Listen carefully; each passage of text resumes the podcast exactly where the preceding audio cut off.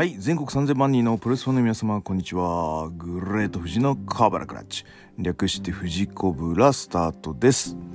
えー、皆様お久しぶりでございます。はいえー、このまあなんて言うんでしょう。えー、でももう1ヶ月ちょっとぐらいか、まあ、準備含めまして。あのー、いろいろやってたんですがまああの大体そのプロレスのアウトプットのためにまあいろいろな情報をまあ削いでいたんですがまあちょっとあの あの脱線話をさせてもらうとまあその中にですねまああのそのドラマを見ましてあの前のクールですけどねあの今更なんですけどあの「ビバンと見ました。はい「ビバンとって言っちゃった「ビバンだね。はい。あのすごいねその公安よりもさらにシークレットな存在。その俺都市伝説系の YouTube とかよく見てるからあのヤタガラスとか秘密結社にも近いのか。と言われるまあ何て言うんでしょう。その別班という存在。ねいるんだ。って思いながら。であの TBS6 ちゃんで言うともう主役級が勢ぞろいしてる堺雅人とか半沢だよねはい。あと阿部寛とかなんだよ下町ロケット系かの、まあ、フォーマットを演じれる大御所がいてでそのあの池井戸作品を手がけてる監督さんがまあオリジナルストーリーオリジナルストーリーでいいのかな？であの演出の抑揚をこの池井戸作品のフォーマットに当て込んだみたいな形になるのでまあまあいわゆるこうクライマックスに向けてのあの仕掛けがやっぱり素晴らしいわけですよね。それでいてなんだろうなんか人情味があるというか人間味があったりなかったりっていう。そういうその動きがやっぱり面白いかなというところだったり。うん。であのまあだからネタバレを避けながら言いますけどね。でそのモンゴルのあたりの架空の国をベースにした物語と日本の、うん、その物語になってるんですけど。そのモンゴル衣装みたいのを着るとですねやっぱりあのスター・ウォーズみたいにみんななるっていう。あれ本当にみんなああいう衣装なんだよね普通の人って。だからわあスター・ウォーズやっぱいるなみたいな感じの 最後は。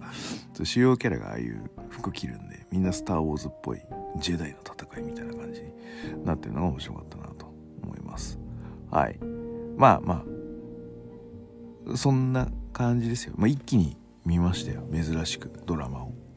うん、というところで面白かったですはい。えーと、じゃあ、ちょっとこんな感じでいってみましょうか。えー、この番組は健康プロレス所属、グレート富士がプロレスやってる体の斜めからの視点で見てしまうプロレスの試合の感想や、なぜ、何と湧き起こってしまう疑問の数々に対して、妄想の仮説を立てたり、妄想の検証を勝手に探し出してしまう困ったポッドキャストです。そんな今日のコーナーは、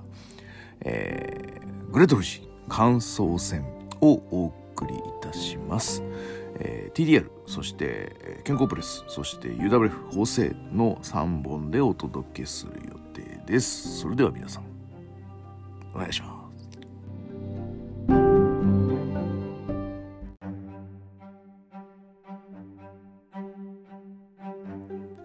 はい。まずは、えー、10月29日に行われました TDR の、えー、ボリューム2の感想戦を言ってみたいと思います。えー川崎のね、球場が、球場じゃねえや、会場が初、あの、試合はしたことあるけど、運営的なのはちょっと初だったので、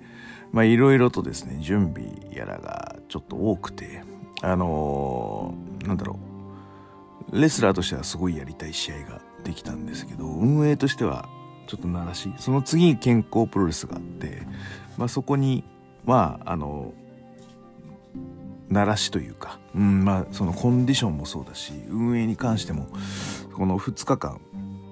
あるんでうん何ていうのかな。非常にあのいろんな知識を得たあの2日間だったかなと思います。会場、まあ、これで川崎の会場の、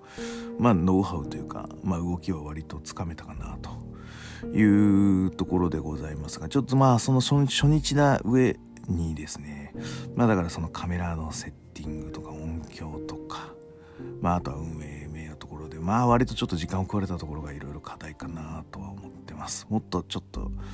さらっとやりたいですよね。はい。あの、先にちょっと課題を出しておきますと。はい。えー、第1試合から。はい。半球島坂津対カラスのショー。はい。面白かったですね。まず実況で私喋ってたんですけど、実況が泣きそうだったっていう オチですね。あの、やっぱり猪木さんがね、亡くなりまして、その去年のね、10月で、ようやく一周期になりますと。で、えーと、そこからまあそのアントニオ猪木自体はまあもう試合は随分前からしてなかったですけど、まあ、いないということに対する喪失感っていうのはやっぱりプロレスファン誰しもが僕は猪木はそんなに好きじゃないですよ。あの試合はいい試合だなと思うのはたくさんあるんですよ。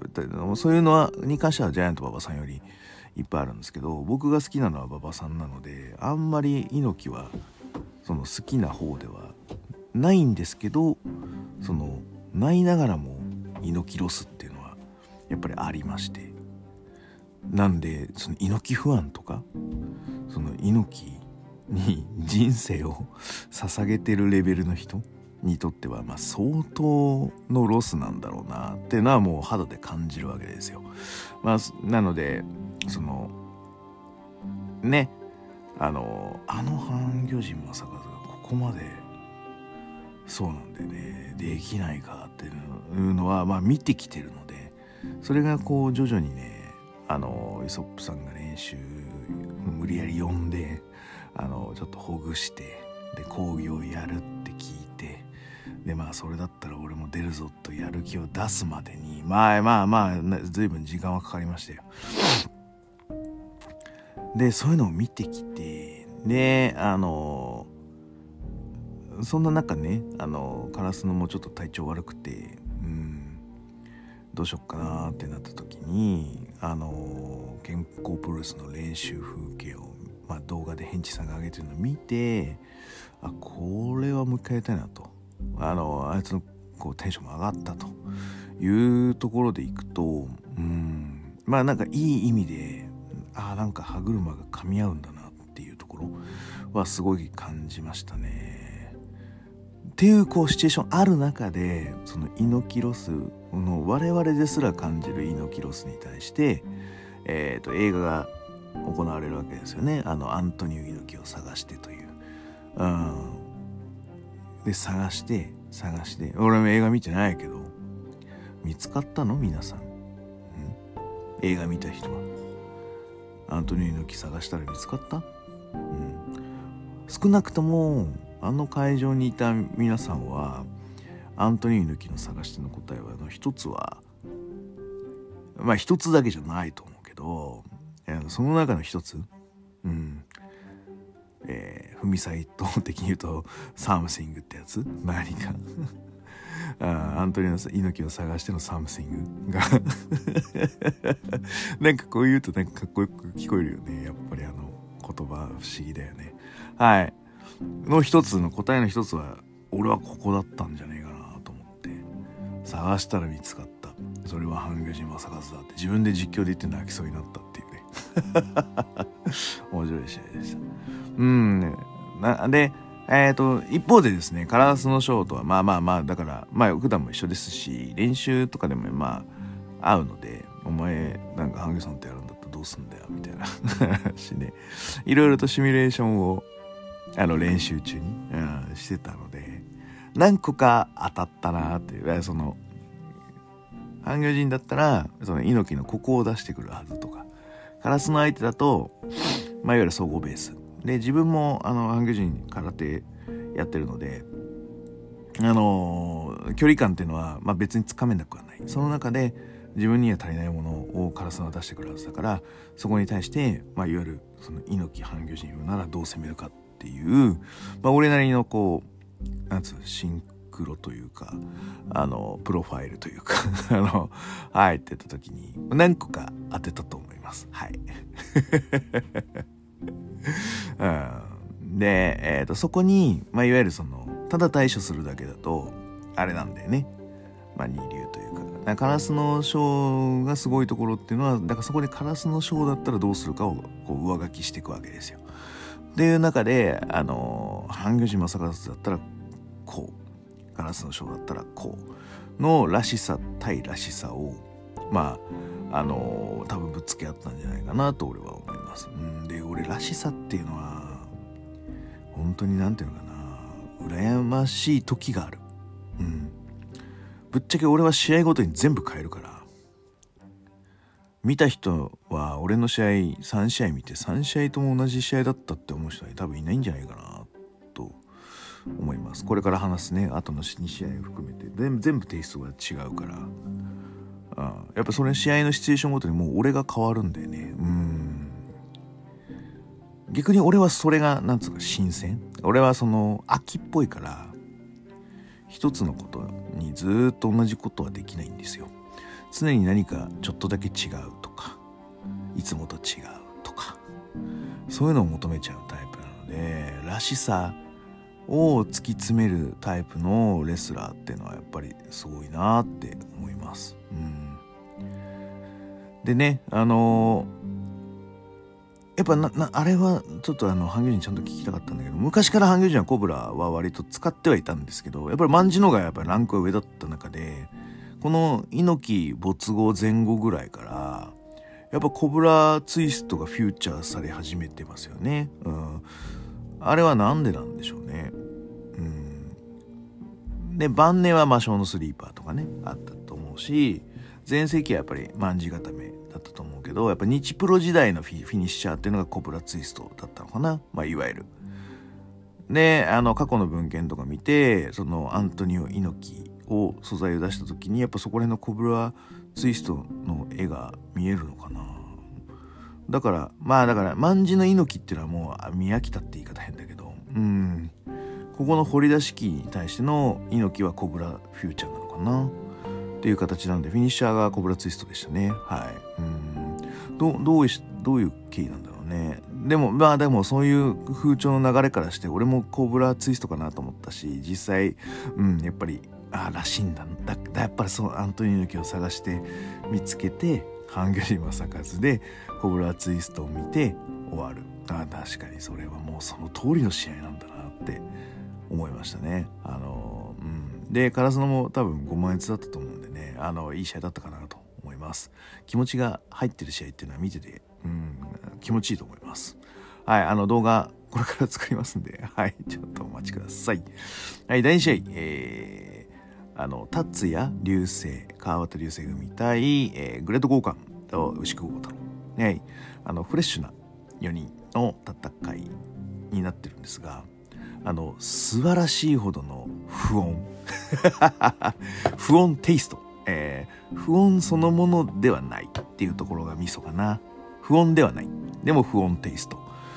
をあのー、作らせたらやっぱり達也はちょっとなんか唯一無になりつつありますね。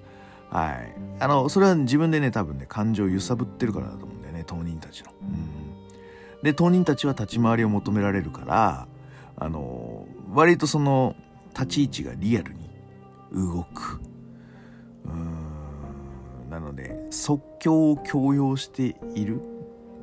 あの、普段のやってることは変わらないあの本人たちからするといつも通りの動きなのかもしれないけどなんか気持ちと一緒にその即興の立ち回りみたいなものを、えー、まあなんか大喜利を出せみたいな感じで達也はその試合中リングの上だとあのレスラーたちに圧をかけるわけですよ。でこれに対して、まあ、即興のこの大喜利が出るかどうかっていうあのー達也のルール空間に引きずり込まれたなこの4人はという印象ですね僕の中では。うん、でその中でもあの流星と強姦のターンになると割とリズムが良かったんでここ相性良さそうですねなんかまた見たい感じがしました。うんで逆に牛久と達也はすっごいリズムが悪かったです。あ なんで。それをね牛久は課題と捉えるのもまあありなんだけどじゃあ実際ねそのビッグマンのレクチャーするやつっていうのがそのどこまでレクチャーできるのかっつったらいないんだよね。もう自分で見つけるしかないっていうレベルまでもうあの牛久に関しては上がってきてるっていうところが彼にとっては逆に難しいとこだよね。うん。いろんな正解があるはず、うん、いろんな正解があるはずだけど俺だったらあのタックル合戦に行ったら音が欲しいから音を鳴らしに行くよ。どうやって胸と胸で勝ち合ったら音が鳴るんだろうとか。あいわゆる倒した倒されたで、えーと、絵が出るシチュエーションではなくてぶつかり合いがすげえってドン引きされるぐらいに持ってくのがあのタックル合戦の趣旨だと俺は達也の大喜利の狙いあのお題の狙いだと思うのでどうやったら音が出るのかっていうのを多分俺は多分あの時即興で大喜利を出されたらうん胸を鳴らしに行くか裏技を使うかうんかな。裏技ですよ。あの あんま言いたくないけど。タックルの時にバチーンってなるじゃん。あのバチーンってなるのは胸と胸だけでは鳴れない鳴らせない音っていうのがあるんですよ。だからパチンと一緒だよね。あの桃ペチって言われてるやつ。あれですよ、うん、あれをこうタックル合戦でのところで出す方法が裏技の中でありましてまあどっちかかな。胸ですげえ鳴らしに行くかもう胸だけだと心もとないから裏技使うかっていう話でね。うん。俺だったら裏技使うかもなと、うん、で実際その次戦のその後で講じするあの簿記混合戦ボッキー戦には俺あのあいつが腕攻めで俺が足攻めをしててあいつの腕攻めの時にあのロックとかあのスコット・ホールとかがやるあの肩にショルダータックルをしに行くやつ。リストロック固めた状態の人間にあのショルダータックルを仕掛けていくっていう攻防をされるわけですけど、まあ、これもなんつう即興で来るわけででもあこれってああ音だないわゆるすごく俺負けて序盤の俺のあのしあの日のシチュエーションの時だと割とね対等がちょいがちなんですよ俺のが。うん、であれを仕掛けてこられてるっていうシチュエーションなのね。ですげえ負けシチュエーションだった。俺が負けシチュエーションだったらあそこでまあいわゆるこう肩が痛すぎて崩れ落ちるっていうシーンが、まあ、お客さんの絵としては多分すっきりするかもなと思うんであんなでかいやつにショルダータックル仕掛けられて腕が痛くて肩に衝撃が来たんで膝をついてしまう。多分俺の中でのパッとあれをやられた時の正解の絵っていうのがそれなのね紙芝居で。だそこに向かっていくのね。でもちょいがちやら対等の時のあのー、俺の多分紙芝居の正解の絵っていうのは一瞬でこうあの体勢になった時に俺の紙芝居がパッと浮かぶわけですよあこれは音だなってなったんで俺はあの時はあの肩のショルダータックルのぶつかり合いですけど裏技使いましたよ。うん。エンタメで俺は真剣勝負してるからね。うん。その時その場所で最適を弾いて表現する。パッと浮かんだ紙芝居に対してその絵に向かっていくっていう。うん。よしくはまあなんかねその素材はあるんだけど迷ったりとかなんか自分の選択に自信を持ってない時があるのでもう割と諦めて 俺の正しいのが絵はこれだって言った方がいいかもしれないな。で、達也は逆にね、あ、勘違いしてるなと思いながらも、あ、これが牛久が感じた絵なんだなと思ったら割と付き合えるタイプなので、勘違いのままずっと言っても割と面白い試合になるとは思うよ、牛久。うん。でも本当にね、この100キロ超のビッグマンのね、あの、最適解の経験談で語れるやつってのはもう本当にいないので、大体そういうやつってちょっとねもうこのアマチュアの会話だとうまい方に行っちゃうんだよねちょっとでかいやつで牛久もそんな感じになるのかまあいわゆるもうちょっとビッグマンとして極めていくのかっていうところはまあ彼なりの分岐点なのかもしれないね。うん。面白いね。ああ。でもこの達也の空気感の作り方っていうのは本当にね他のレスラーでは真似できないんじゃないかな。あ、うん、なんでね、割とね、やっぱり試合評価も高いかったです、アンケートは。うん。だし、あの、達也が割とね、あのー、豪華に対して、まあ、その、い、あのー、なんていうのかな、ちょっとあえて隠してきた。相手はチョップで来るけど、割とチョップをこう温存した状態でやってたんで、まあなんか達也にはまだまだこう余力がありそうと。いう感じになってるので達也対何々が見たいっていう希望カードがすごく多かったですね。あこういう感じで演出するとアンケートからのかと思って すごく勉強になりました。はい。で交換自体は否定してたけどあれ絶対チョップ変えてましたね。はい。うん。絶対嘘ついてますね まああの強くしたってわけではないけど多分あのいつもより入れる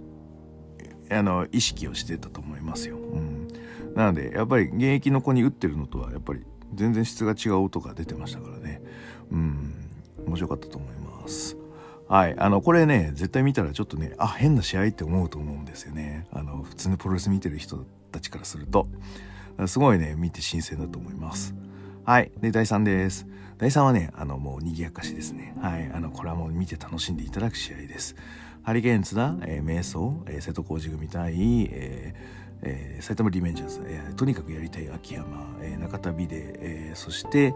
えー、これはもう一度あネギさんあアウトサイドネギ氏ですはい、うん、で秋山にあのこの試合 あの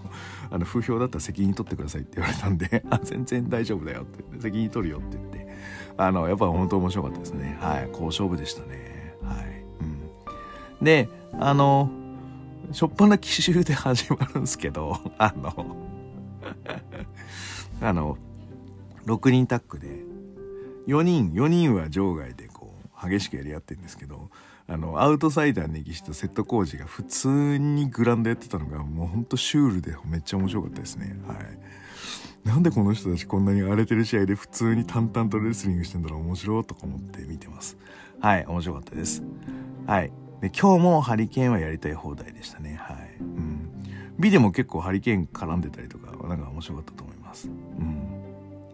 でメソで割となんかこう中盤をまとめた感がありますね面白かったですねうんであの最後やっぱ秋山と瀬戸のマッチアップ面白かったですねとにかくやりたい秋山北海道行ったら結構面白いんじゃないのって思いましたねはいいや結構いい試合でしたねはい、秋山頑張ったね。はい。で、あの、ネギさんを、まあ、いわゆる、こう、いろいろおもちゃのように使うっていうのは全然やっていいと思います。ネギさんもまんざらではないと思ったんで、はい。ああいう使われ方は全然ありだと思いますよ。はい。そして、あの、チャンピオンズのね、最後のベルト、あのー、で、撮影会みたいな、もうめちゃめちゃベルト持ってる人たちの、えー、ナイト・オブ・チャンピオンズじゃなくて、はい、アフタヌーン・オブ・チャンピオンズでしたね。はい、面白かったです。はい、えー、第4試合、えー、樋口 VS リック・ズレーター。はい、あの、スピード、これね、実際まだね、見ないようにしています。動画編集の時にがっつり見ようかなと。で、控室で見てた、あの、感じてたことをちょっと言いますけど、あの、スピード勝負になるだろうなと思ったけどあやっぱりそうなんだ10分以内でいっちゃうんだねっていう感じの、うん、期待にたがわぬ名勝負だったと思いますであの武藤が出るかなと思ったらところどころ実況が長州って言ってたからちょっと俺は困惑して長長長州？長長州ってなんだみたいな。何事かと思いながらはい聞いてました。はい、うん、であのうん。ちょっとね、あの、ここでね、俺がね、試合設定の部分でいくと、事前設定と、まあ、当日もうちょっと変えてもよかったかなと思ったところでいくと、あの、やっぱ TDR だと、やっぱ、なんかみんな名勝負的に手だれに見てほしいから、ドラッグの攻防やりがちなんだよね。うん、多分ここでもあったはずだし、その前の試合でもあったと思うんだよね、ドラッグのやり取りっていうのは。でまあその後の私とね原さんのところはもちろんあの割とちゃんとしたつもりですけどまあ埋もれたかなっていうのがあって。あの綺麗に決めてると思うよ、うん、なんだけど。あのやっぱファイティング原田大二ファイティング原田大二郎をこうもっとちょっともっとグイッとお店あするのに、まあ、もうちょっとひねった方が良かったのかなとか思ったりとか、もうちょっとこうシンプルになんか違う路線でドンといってもよかったかなと思ったりなんか、まあ、今からするとこの構成で見ていくと反省点もあるかなとあのセミでねは思いましたけどただあのしっかりあの動きは取れてたと思うんではいあのあここでもドラッグしてるなとか思っててはいあのそこはちょっと読み違えてたなというのがありましたね。あでただあのまあ手数とね動きとねあの強さは2人とも出てたかなと思いますであのしっかりちょっと動画見て編集出すんで、はい、大体こういうの見てない試合から編集すると結構面白いんで 第4から編集したいなと思ってますはい。で、セミ、えー、イソップ、えー、グレート・ジグミ対、えー、ファイティング原田大二郎、えー、ザ・ビッグバック A です。はい。SWSVSUWF だったりとか、まあ、あの、キャリア30年以上の人たちが全員集まっているとか、えー、今年49、来年50になる俺が一番下っ端とか、いろいろななんかちょっと情報量があるんですけど、そんな中、あの、しっかり、あの、シェアさせていただきましたよということで。はい、あの、イソップさんにおいてはですね、あの、やっぱファイティング原田さんとは久しぶり、久し久しぶりの開口、うん、だと思うので、まあ、や、グラウンドやりたかったんだろうなと思ったんで、はい、あの、最初は譲りましたね。はい。思ったより相性良くて楽しかったんじゃないかなと思いますね。原田さんとのマッチアップ。うん。で、えっ、ー、と、原田さんにおいてはですね、あの、やっぱリズムが合うなと思いましたね。もうちょっと掘りたいなと思いましたね。うん、うん、うん、うん、うん。で、あの、教え、和木中山さんが師匠だって言ってたんですけど、やっぱりちょっと言う言うっぽいよな、確かにって思うリズムだったんで、うん。僕の思ってる SWS の人のリズムとは違いましたね。だから原田さんだけなのか、うん、まあ、昔の SWS の空気はこういうところがあったのかっていうのはちょっとよくわからないけどね、うん、でも明らかに原田さんとはなんかこう、うん、確かにその言語が合うなっていうのは感じましたね。うん、やっぱその前も言ったけどその運営とね初めての場所でポジション取りとか微妙な立ち回りが課題でしたね。もうこれは本当になんか申し訳ないなと思う。俺のコンディションというかああれで。出てた部分もありますしあのもっと良くなるはずだったんで、はい、次はもっと良くしたいなと思ってます。はいあの原田さんまたやりましょう。はい。でバクエさん。はいうん。なんだかんだバクエさんに中盤は引っ張られたっていう感じの試合になってますね。で 割と好きなんで僕。あのアメリカは。いいのが来たんで乗っかったって感じですね。はい。でこういうので乗っかってるのでうん。やっぱりちょっとうん、仕掛けも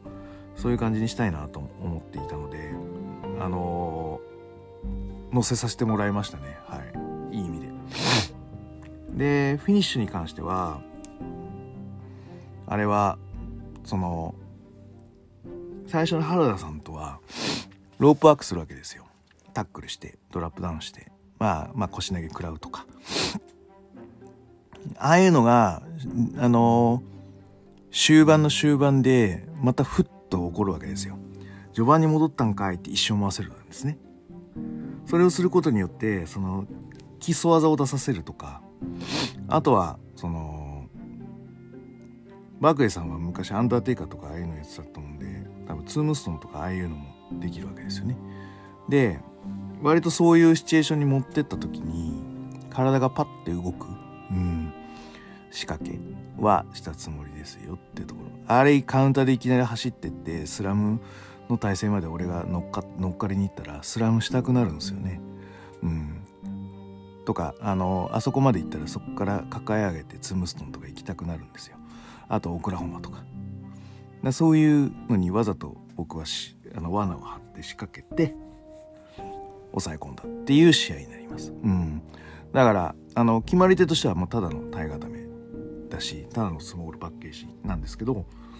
うん、昔のアメリカンの動き。まあ言うなればですね、91年のリック・フレア VS リッキー・スキンボードの、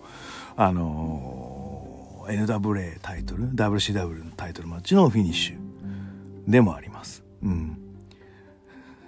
え、ちょっとね、あの、急に走ってって転調するから、んちょっとリズムを間違えちゃった感じの動きにしたいな、したかったんですよ。あの、思ってた仕掛け通りのことができなかったかなという感じですね。僕に、まあ、いつも言ってるように20年前もすごく今もすごく20年後も強いしすごい試合っていうのが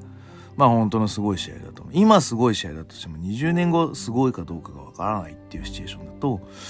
うんまあなんかちょっとあれかなとなんでその前後40年かけてもやっぱりこのすごいものはすごいんだっていうものは出したいなと思ったんですけどその途中のそのアメリカンの攻防というのがまあ言うなれば80年代ぐらいか。だから、まあ、20年と言います40年前なんだよね。そう。で、40年前にすごいものを持ち出して組み立てて、で、今と20年後もすごいっていう感じに、まあちょっと抑え込むようにした感じかな。なので、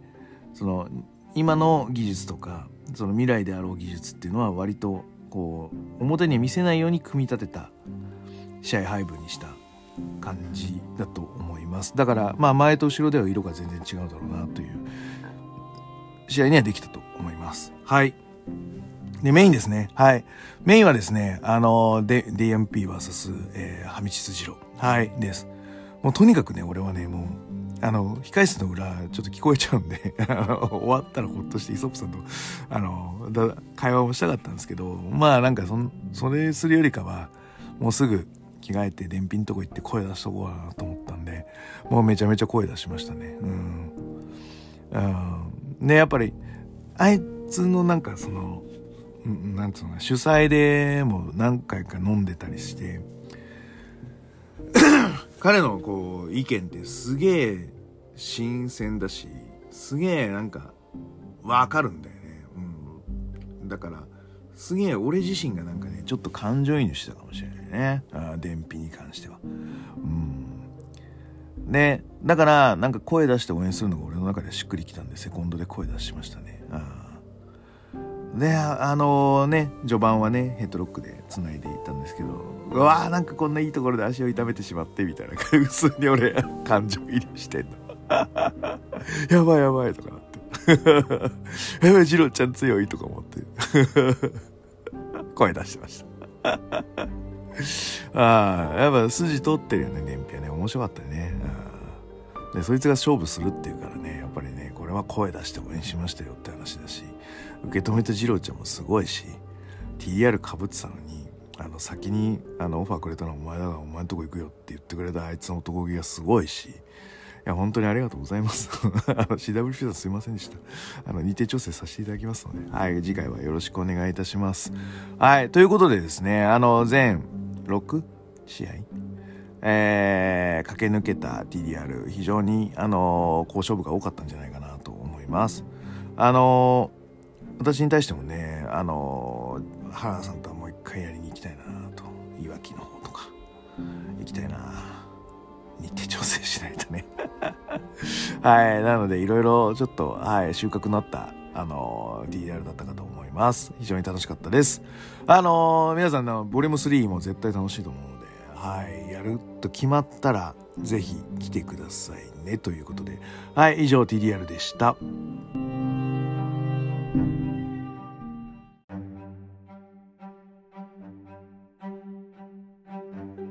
はい、続いてはですね、健康プロレスのレビューをいってみたいと思います。はい、第1試合、えー、バサリ池内、デビュー戦ですね。えー、インキンタマスレ VS バサラ池内です。はい。えー、バサラ自体はね、もうキャリアは全然あるんですけど、健康プロレスの、まあ名、第、えー、入団して初の試合というところで、あの、第一に持ってきました。はい。で、えっ、ー、と、まあ、な若干薄々は期待してたけど、やっぱりすだれでよかったな、第1話っていうのがやっぱりありますね。うん。あのバサラとはいつも多分練習量としては多く彼とは輪になって練習健康健康プレスするんですけどその中でも大体そのマッチアップが多い、うん、練習量だったっていうのがあって手は合うかなし、うん、やっぱりあの自然にやってさ「Hey come on!」って言ってさ「入ってこいよ」とかあの broken English からあの日本語に変わるもう声でかいからお客さんもつられて笑っちゃうんだよねほんと自然にやってるんだよすだれは自然にやってるのにお客さん声出ちゃうってねあのしょっきりでもないのにしょっきりもできるしビッグマッチというかあのそういうね重たい試合もちゃんとできるっていうすだれは本当天才だなと思いますね。はい。うん。であれいつもあのその broken English であのやってるんだけど途中英語ができなくて日本語に変わっちゃうっていうのはこの裏のバックステージで試合後よくやってて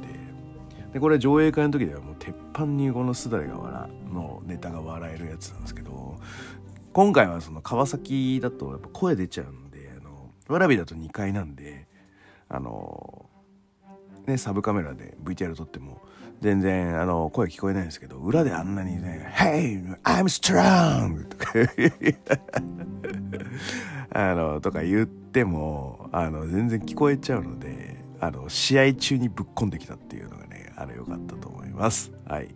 うん、持ってく気満々だよね第一でっていうのはすごい感じたでバサラも持ってく気満々なんだなデビュー戦だけどっていうのは非常に感じましたね。うん。であのヒッティングバサラはちょっと躊躇してたと思うんだけどもうちょっと入れても多分すだれだったら大丈夫だと思ったんではい。あの精度上がると思います。うん。で第一でぶっ込んできたねっていうのが正直ありましたね。はい。でもちょっと19はちょっと長いかもなまあ4試合だからいいかいいかとはいえうんまあうん15分ぐらいだったらもう超最高の試合だったかもしれないですね。はい、よかったと思います。でもね、で、あの、みんな、全員客、全員、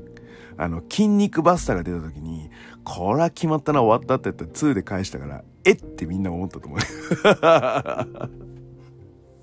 その後でなんかラリーが2発ぐらいなんかあったんかな。だけど、全然筋肉バスターでいいのになって多分ね、みんな観客全員思ってたと思うんですけど、あのみんな温かくてよかったです。はい。はい、第2試合、3ウェイです。えー、アウトサイダー根岸、デカイチ物、ヘンチーナ戦です。はい。で、えっ、ー、と、ヘンチンさんのね、尺っていうのはいつもちょっと、あのー、長いで有名だと、ぼあの、グレート富士とヘンチーナは尺が長いっていうので、よくあのアマチュア会話で怒られてるんですよ。あの、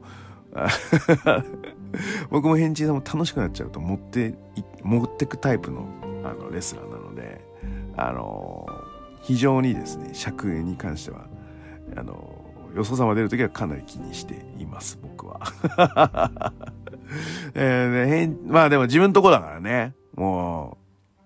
どうだという感じであったんでちょっとでも4試合だからまあいつもはだから尺こんだけですよとか何分なんでお願いしますっていうのは結構口酸っぱく言ってんですけど、まあ今回4試合だから、まあ多少ね、あれしてもというのがあったし、で、第一もやっぱりそれなりに19分もやってるから、まあ、まあやるだろうなとか思ってたら、割と、あの、ギュッとしましたね。はい。それは、あの、逆に良かったです、それで。うん。あのまあ、一物とか根岸さんが、まあ割とコントロールしたのかもしれないけどね。うん。で序盤はやっぱスリーウェイコミックとしてはすごくいいあの強い強い強くないっていうスリーウェイの王道をやってましたね。仲間外れにされてっていうので。ああすごく良かったですね。はい。それでその淡々と繰り広げる。あの根岸さんはそのこの前の TDR でも あの乱闘のある中であの一人淡々とレスリングしてたりとか今回もそのスリーウェイであのヘンチンさんというこうなんていうの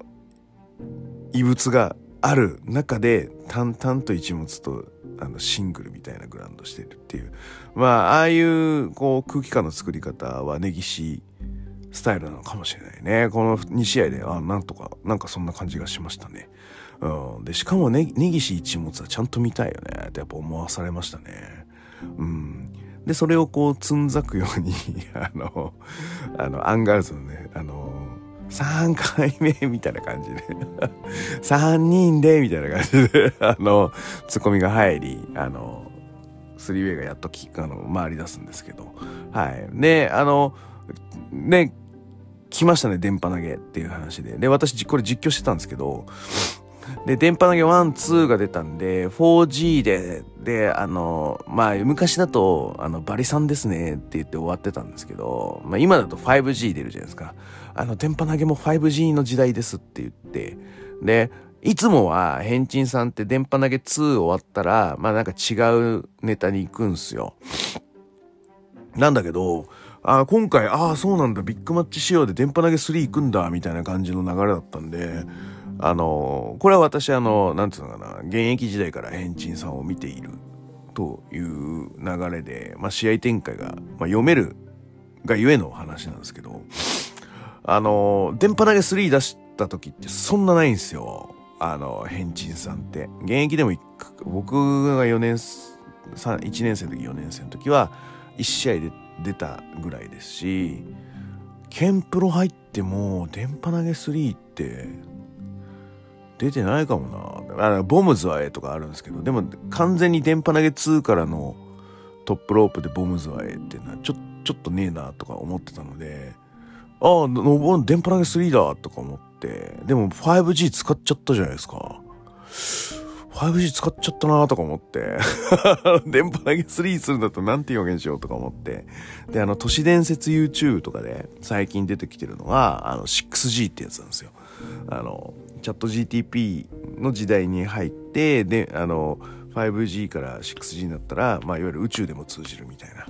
あのそういうのがあってあの人間はあのどこにいても本当に管理される時代になるよみたいな都市伝説の YouTube があるんで、まあ、それをこう朝流し見で聞くのがあの結構好きだったりするのであこれは 6G だとか思って。あ、電波だけ 6G が出るとかって言ってたら、あの、それが、あの、藤波辰巳式、あの、ドラゴンリングインでホールするだけっていう、あの、オチの 6G 電波だけでフィニッシュだったっていうね。ああ、でもなんか、あの、これ俺 6G って煽ってなかったら結構こう、気まずい空気だったんじゃねえかなとか思うような、あの、一戦だったので、まあ良かったかなと思いました。はい。俺、いい仕事したな。はい。はい。セミはですね、あの、控え室で、あの、音だけ聞いてるような感じで、はい、待機しておりました。うん。で、TDR で一戦鳴らしてるので、川崎で同じリングでね、あの、一週間前に。ライソップさん、ハンギョさんは、あの、絶対素晴らしかったと思うんですね、コンディション的に。うん。で、えー、っとですね、まあ、ヘンチンさんの実況も兼ねてなんだけど、あの、特に今の UWF の、あ、あ多分1ヶ月後ぐらいだと思うんですけど、ケンプロの動画も多分上がると思うんですよ。あの、なので、ちょっとぜひ見てもらいたいのは、今の UWF の現役見てほしいんですけど、これ俺もまだ VTR 見てないから、検証はこの後編集の時にするんだけど、あの、実況のリズムが、割とあの、昔の UWF のあの、タックのタイトルマッチとか、タックのビッグマッチ、メインイベント的な、その、流れのリズムだったような気がしてて、すげえ、だから俺、試合見てないんだよ。試合見てないけど、実況のリズムとか、ああ、これが出た、これが出たっていう、あの、実況の話、人が話してるタイミングを見て、あ、これマジで昔の UWF のタック選手権みたいなリズムだなと思って、あの、どう、どういうやつかっていうと、えっ、ー、とね、例えばですね、ケンタの真面目な試合がですね、リズムとしては似てるんですよ。あの、いわゆる僕が、あの、ケンタの試合のいい試合の時の、あの、フレーズの表現をするときに、しんしんと雪が降り積もるかのように、あの、粛々とレスリングを積み上げていく。で、あの、中盤の展開を積み上げていって、最後爆発に持っていくっていう言い方を僕は、ケンタのいい試合の時はするケースが多いんですけど、まさにね、あの、いわゆるこう、現代プロレスって言い方なのかわかんないけど、えー、いわゆるですね、これが、あの試合が、まあ、2008年に学生プロレスサミットっていうのがあって、えっ、ー、と、UWF っていうのも他団体と交流を、まあ、いわゆるスタートし始めたわけですよ。で、UWF だけの言語だと、まあ、周りの人、もう、本当申し訳ないよ。これあの上から目線で言ってるわけじゃないんだけど、うちの UWF と他の団体だと、ちょっと言語が違いすぎるんで、割と言語を合わせに行ったわけですよ。SWS とか、あの、N の日大とか。で、N とか S の子っていうのは、やっぱ結構プロに出てって活躍している方々が多くて、U の方ってやっぱ大塚さんとか、うん、まあ俺、俺、うちらで言うと源太郎とかか、いう形なんだけど、結構、なんつうの、そういう試合の組み立ての話って飲み会でもほとんどしないのよ。絶対と言ってほど。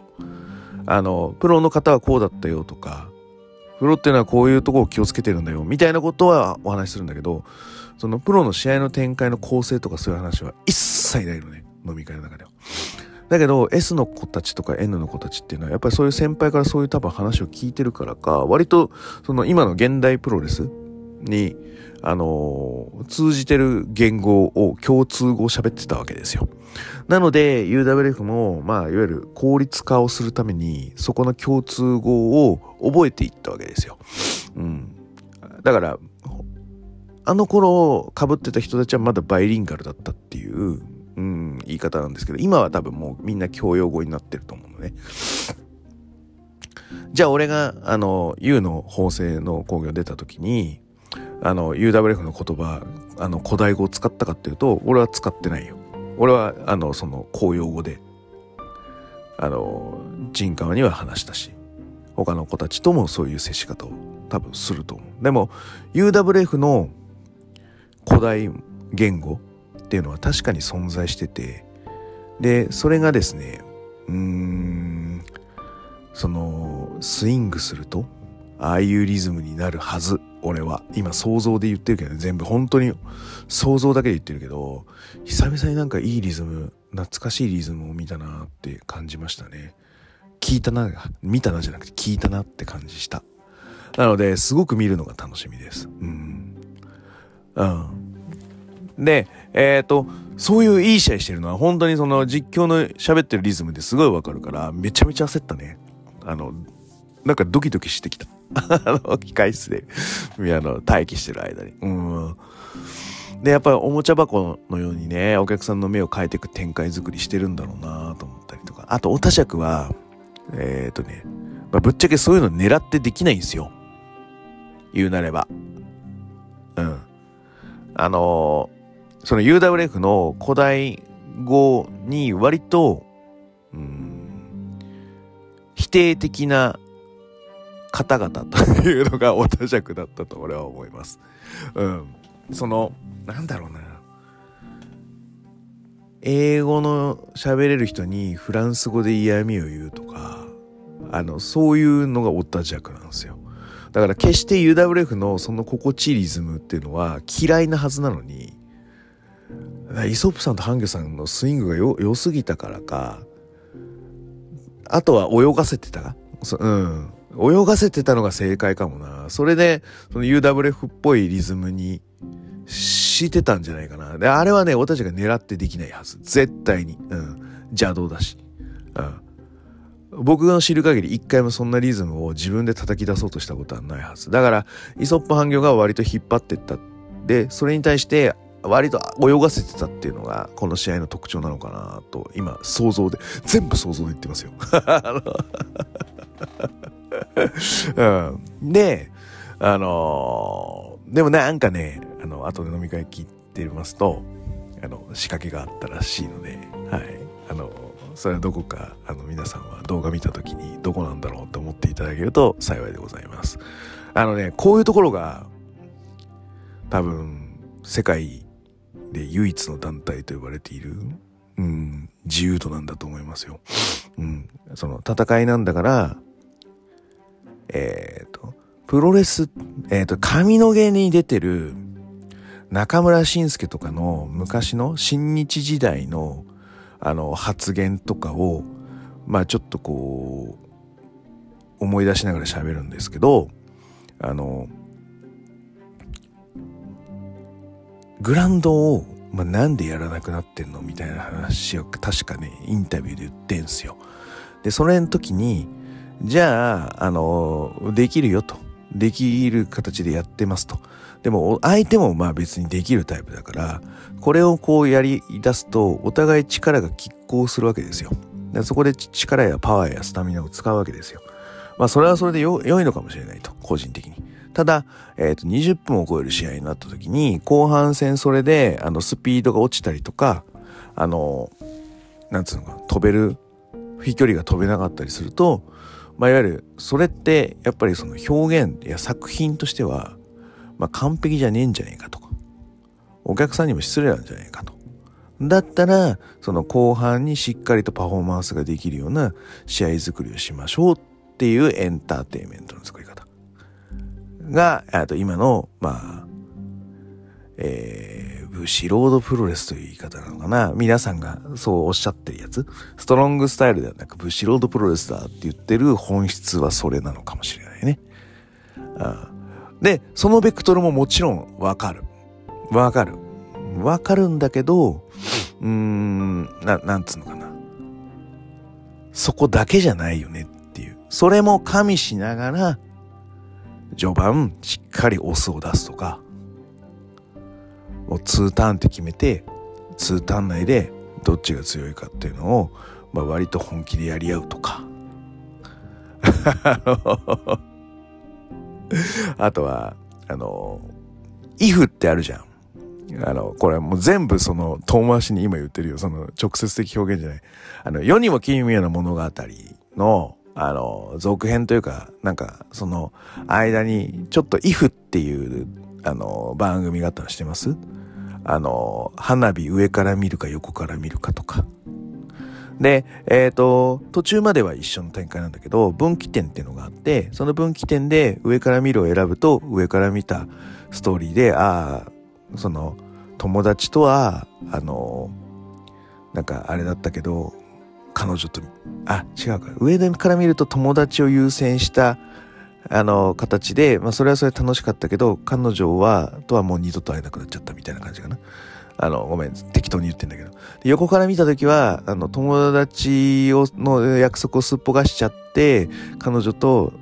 なんか、こう、抜け出してみた花火が綺麗だったね、みたいなのとか。なんか、その if はどっちもいいとこあるし悪いとこあるかもしれないけど、これだったらどうだろうっていうのを、まあ、お見せする番組なんですよ。で、あるんですよ。ケンプロでもそういうのが あの、あのちゃんとは言えないですけど、うん、だからこういうのは、まあ多分世界で唯一なのかもね。はい。えーと、なんか、どこかお楽しみです。はい。じゃあメインに行きましょう。はい。えー、えー、あれがね、あそこみ、あの、健康プロレス世界タッグ選手権試合、えー、で、えっ、ー、と、おたじくが勝ったんでね。はい。で、防衛となります。えっ、ー、と、対戦相手のタッグチーム募集しております。はい。えっ、と、メインはですね、えー、健康プロレス世界ヘビー級選手権試合、えー、決定戦、えー、グレートフジ VS ボキコングジュニアです。はい。うん、あの、なんだろう。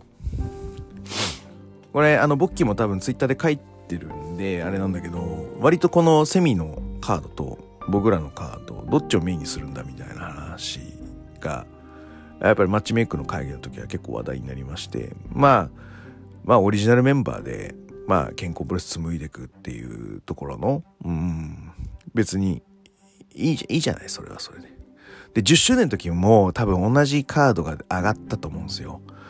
でもそれだと、じゃあ俺、俺らは何なんだみたいな話で、えー、っとね、10人タッグみたいになったはずなんですよ。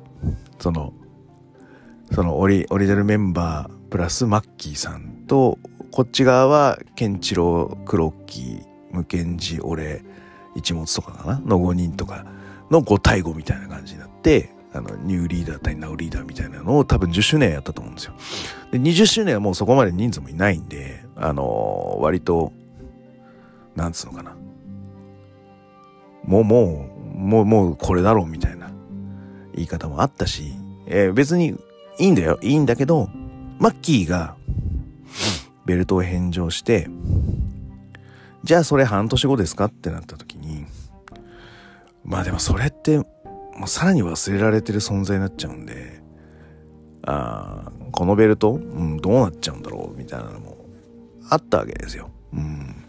なので、うん、どう、これはやっぱり、うん、行くしかないかなっていうのが、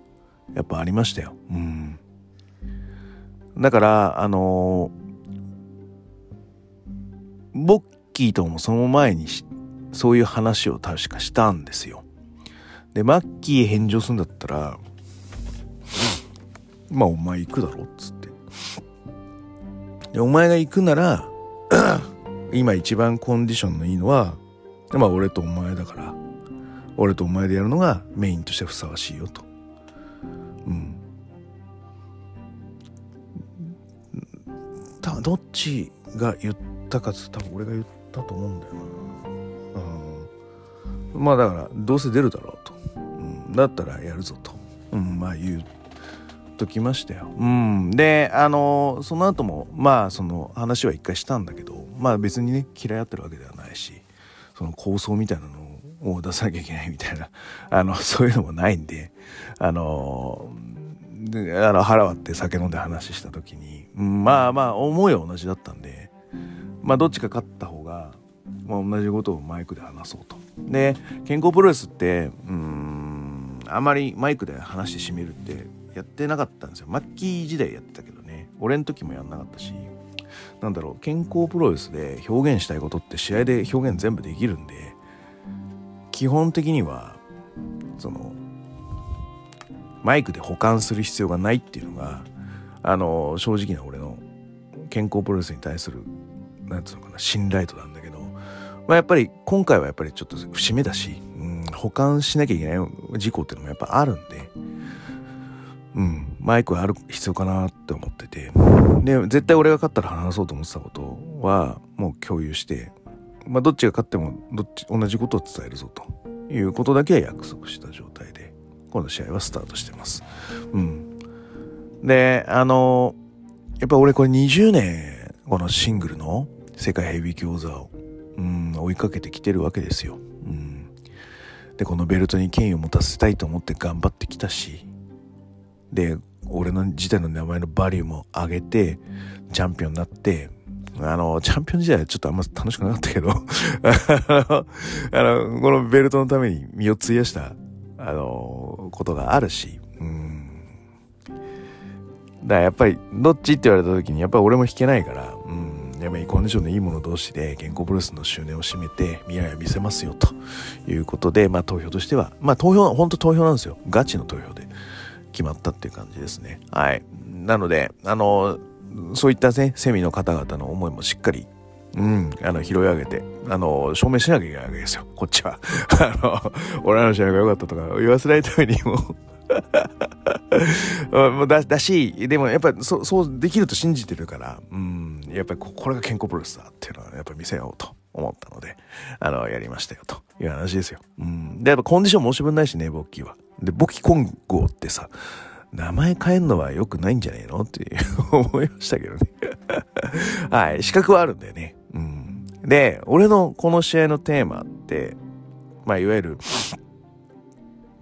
俺が勝っても、まあ、勝ってもって言い方変か。勝ったら、まあや、やりたいと思ったことをやるだけなんだけど、まあ、ボッキーが勝ったとしても、あの、資格はあるわけじゃないですか。もうちょ、あの、決定戦に臨むベースになってるし、あの、練習だと一番練習してるし、コンディションが一番いいのはボッキーで、俺が2番だっていうのはやっぱ思ってるよ。なんだけど、あの、じゃあ、じゃあだよ。健康プロレスの中で、ボッキーコングジュニアの試合が一番面白いかって言われたら、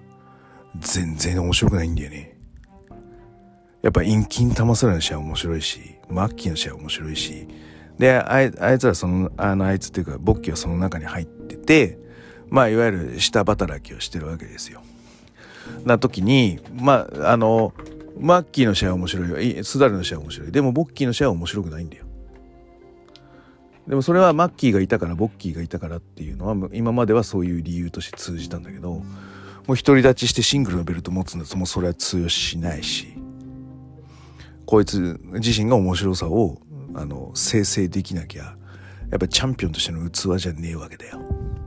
だから俺の試合のテーマはどっちが勝とうと思っていうか。まあボッキーコングが面白いって客が思わせる。思った。うん。これが一番のテーマだと思いました。うん。面白いかどうか。で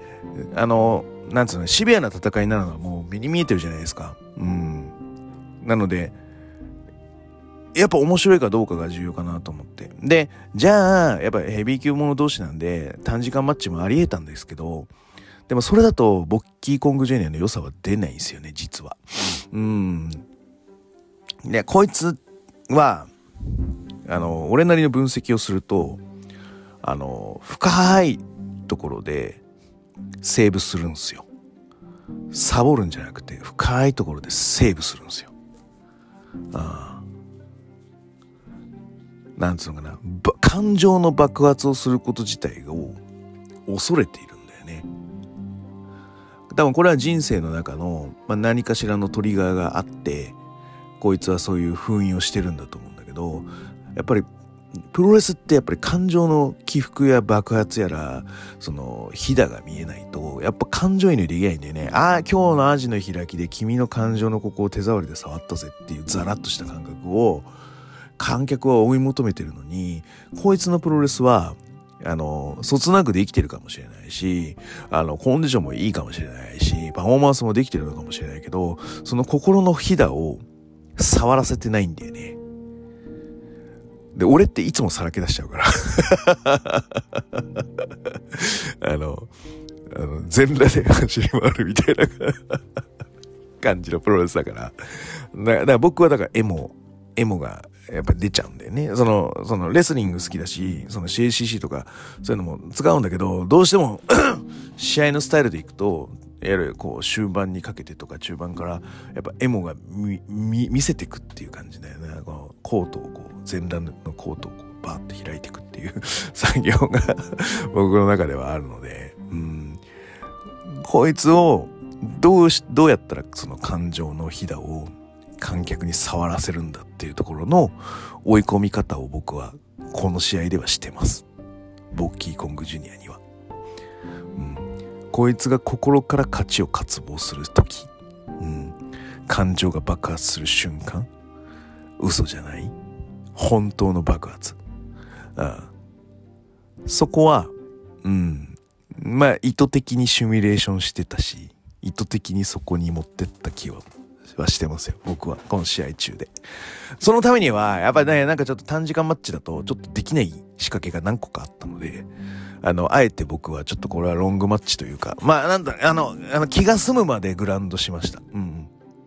駒は揃えてね。あで、実際、えー、っとですね、じゃあ僕が10用意したとして、あの試合30分超えたと思うんですけど、えー、できた展開はどれだかっていうと、多分4か5ぐらいだと思います。半分はね、あの、またストック倉庫にも戻したっていう感じになったと思います。で、えっ、ー、と、稲田堤で、あの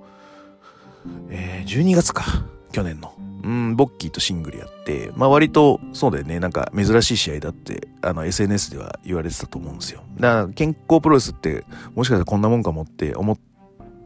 こんなもんっていうか、こういうことをするのかなって 思って来られた方いらっしゃると思うんですよ。ベースほとんど稲田堤と同じだと思うんですよ。で、ただ、あの時に出してた、あの技とか、あとはこの試合用にストックしておいたあの技とか過去に、えー、足攻めとかそういうので追い詰めた技っていうのを割と自分の中ではカードとしては準備した状態であの、リングに上がったんですけど、やっぱり使わなかったのもありましたね。あの、前回のやつで言うと、元祖インディアンで使わなかったよね。スパーでも出してたんだよね。だけど、元祖インディアンは本番では使わなかったと思います。で、えっ、ー、と、なんでかっていうと、えっ、ー、と、今回その、あの前回は15分一本勝負なんで、まあ割と終盤目に出しちゃ多少なんかあのスタミナロスってもいいやって。あれだから決めた状態でブリッジして絞り上げるんで自分もブリッジ分のスタミナは消費するんですよね正直言うと。うん。まあ、それでもあのやっぱり相手を追い込めるあの強力な技なんであの採用するんですけど時間無制限なんですよこの試合、うん、なのであの序盤の15分の中で使っちゃうとじゃあ残りね30分あって45分の試合になった時にさっき言った中村慎介の時に言ってたその25分目で味がもつれたりとかそういうことをするとあの完成度が下がるじゃないか。まあ、ま、全く俺も同じ感覚なのよ。ただそこはあの貯金を切り崩すという方だったりとかまああとはあのそういうやりくりだよねしろよやりくりぐらいレスリングで勝負して終盤のパフォーマンスでも勝負するやりくりしろよって思うんだよね。その捨てるなよとか思う。いうのがあるんで、僕はどっちも採用するっていう形で。うん、ただ、使わない、あの、効率の悪いものは、あの、今回採用しなかったっていう、うん、やつですね。で、あとはですね、ボッキーコングジュニアってやっぱりですね、110何キロぐらいあるんですよ。110キロぐらいかな、落としたって言ってますけど。でも、で、で、あの、普通のデブの110キロじゃないじゃない。今時のその、動けるレスラーとかのリズムっていうのは、やっぱ85キロとか87キロとか90キロぐらいの人が、やっぱ一番いいリズムを奏でるのが多分多いと思うんだよね。た時に110キロの、で、しかもあいつデブってないから、筋肉量がパンパンなんですよ。足の太さとか、首の太さとか。で、えっ、ー、と、まあ、練習の時に、ちょっと何個か仕掛けたりしたんですけど、首太すぎて決まんなかったりとか、足太すぎて、足重、足一本が重すぎて、あの、ステップオーバーするだけでもスタミナロスするとか、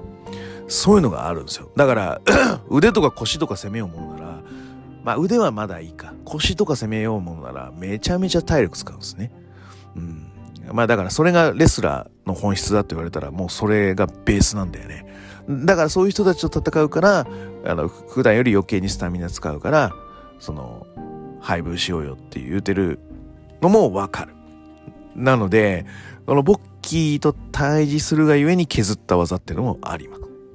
あります。もうほんとね、足一本持ってステップオーバーするだけでめちゃめちゃ体力使うんですよね。重いんでで、しかもその人間のステップオーバーなんで、で、しかもこいつ、あいつね、あんまりね、あのー、動き良くない のでね、めちゃめちゃ力使うんですよ。強制的に動かさなきゃいけないから。あだから結構疲れますね。はい。なので、そういうので、あの、取捨選択して、あのー、今回は採用しなかったものあるんですけど、ベースは稲田包とほぼ同じだと思います。僕が足を攻めます。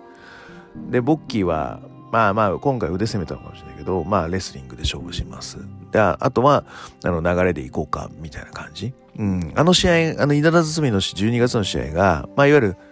ラフが、線だけの画用紙に、線だけ書いた、あの、ラフのか。うん。だとすると、今回の健康プロレスのやつがカラー付きの、うん、海外になるのかな。うん。で、その稲田包み見た人は、あの、多分一番美味しいと思います。ああ、ラフだとこれで、カラーつくとこうなるんだっていうのが、あの、試合では分かっていただけたかなと思います。うん。やっぱね、やっぱ足攻めしかないね、デイビッグマンに関しては。うん。で、頭も並行して攻めるっていうのは、今回は意識しながらやってます。うん。で、ボッキーを上で攻めてきたもきましたけど、まあ、ちゃんと対処はできたかなと思います。うん。あの、清水さんに褒められましたね。あの、よかったって言われて。あの、左腕攻められてて、コーナーまで逃げて、で、ボッキーを追いかけてくるときに、こう、右手でこう突き放すやつやあるんですよ。あれ、褒められました。あの、デーブ・フィンレイとかがあのよくやっている所作なんで、仕草なんで、やっぱ痛けら触らせたくないじゃないですか。で、触らせないようにブロックするわけじゃないですか。あの、腕痛いのに、あの、左腕、あの、痛められて痛いのに左腕差し出すようなポジション取るのバカじゃないですか。だから左腕は相手から遠くするような形でポジション取るし、右手が使えるんだったら右手で、あの、ハンド、ハンドオフみたいな形で、あの、距離取りに行くのは当然じゃないですか。でも、まあ割と今のプロレスってそれしない人たち多いので、まあもったいないなと思いながら、うん、やってますよ、僕は。うん。あとですね、まあ、いわゆる、そのレスリングで、まあ問いかけというか、会話をしながら、試合はしたつもりですよ。うん、逆で問いかけして。うん。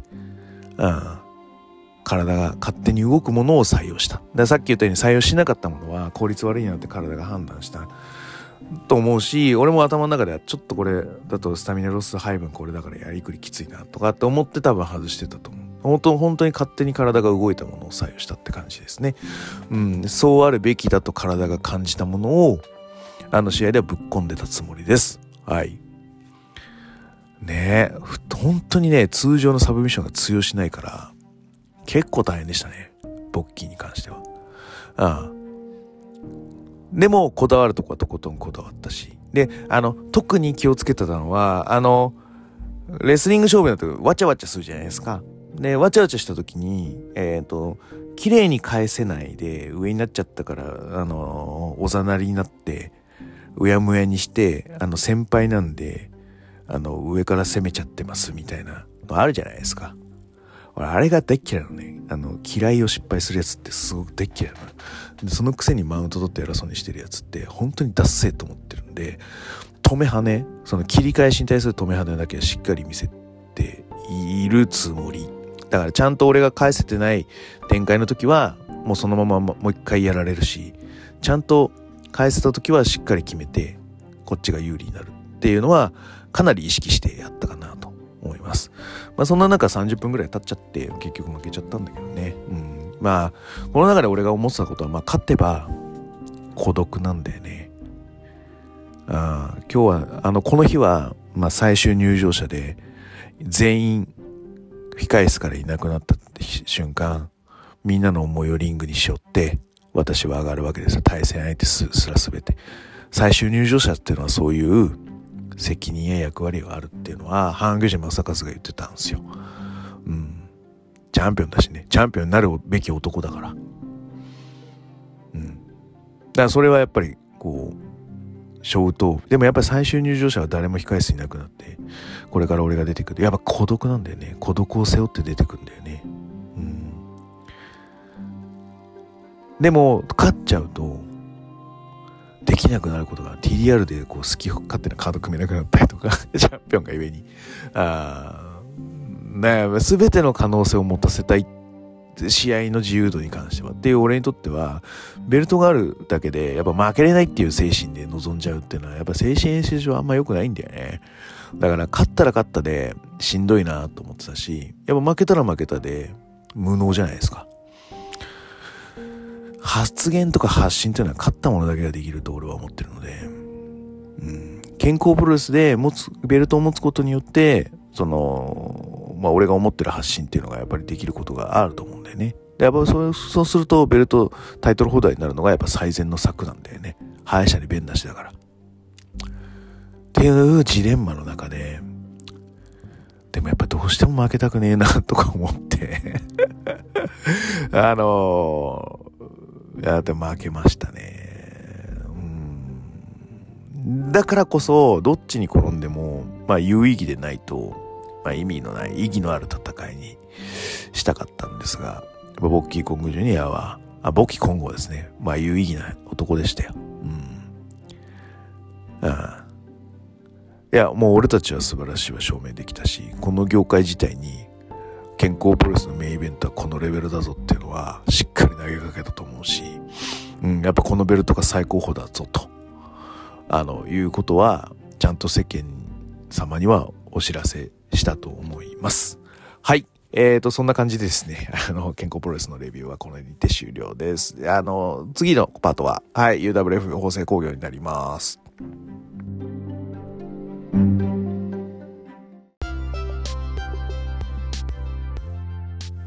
帰ってきたプロレスしりとり。スタート。プロレス。しすす杉浦隆しし邪道。ずるくね。ううう。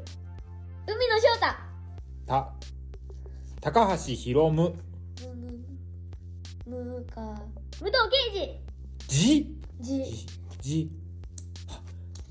ジャンボ。ぼぼぼぼあボストンクラブレイディオ。各種ポッドキャストで配信中。みんな聞いてねバイバイ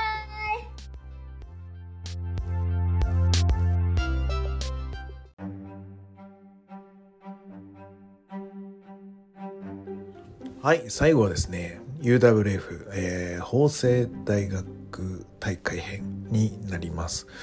でその前にちょっとあのケンプロ編でちょっと言い忘れてたことがあります。でえっ、とまあいわゆる最後どっちが勝っても同じことを言おうって聞き約束してたボッキーと約束してたことなんですけどやっぱりあの健康プロレスは自分の中でもやっぱすごいとは思ってるけどやっぱりどうしても年齢っていうものにはやっぱり勝てなくって。じゃあこの先永遠かって言われるとやっぱそうではなくてこの20年の節目の中であのすごく新陳代謝が起こってるのかっつったらほとんど起こってないのが現状です。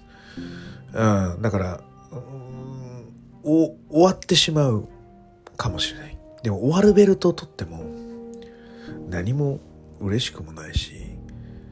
情熱を注げないよね。でやっぱこの健康プロレスがやっぱみんなすごいんだよっていうのをもっと多くの人にも知ってもらいたいしでそういうところにいるんだよっていうなんていうのかな。あのうーんなんて言ったらいいんだろうね。まあななんだろうな。そういうやっぱり仲間がやっぱり欲しいな。俺らは健康プロレスは。なので健康プロレスは練習生募集しております。あの経験未経験問わず、えー、2団体所属も構わない。あの野心があるものえっ、とまあいわゆる今若いうちから入っていればあのまあまあ代替わりの時はまあトップ取れるだろうよって話なんであの健康の若い世代でガッとこう引き込んでくれればやっぱそいつは結構まあ俺らとしては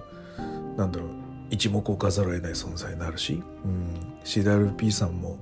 ね、AZW さんも、まあ、充実してはいるかもしれないけどまあまあその中で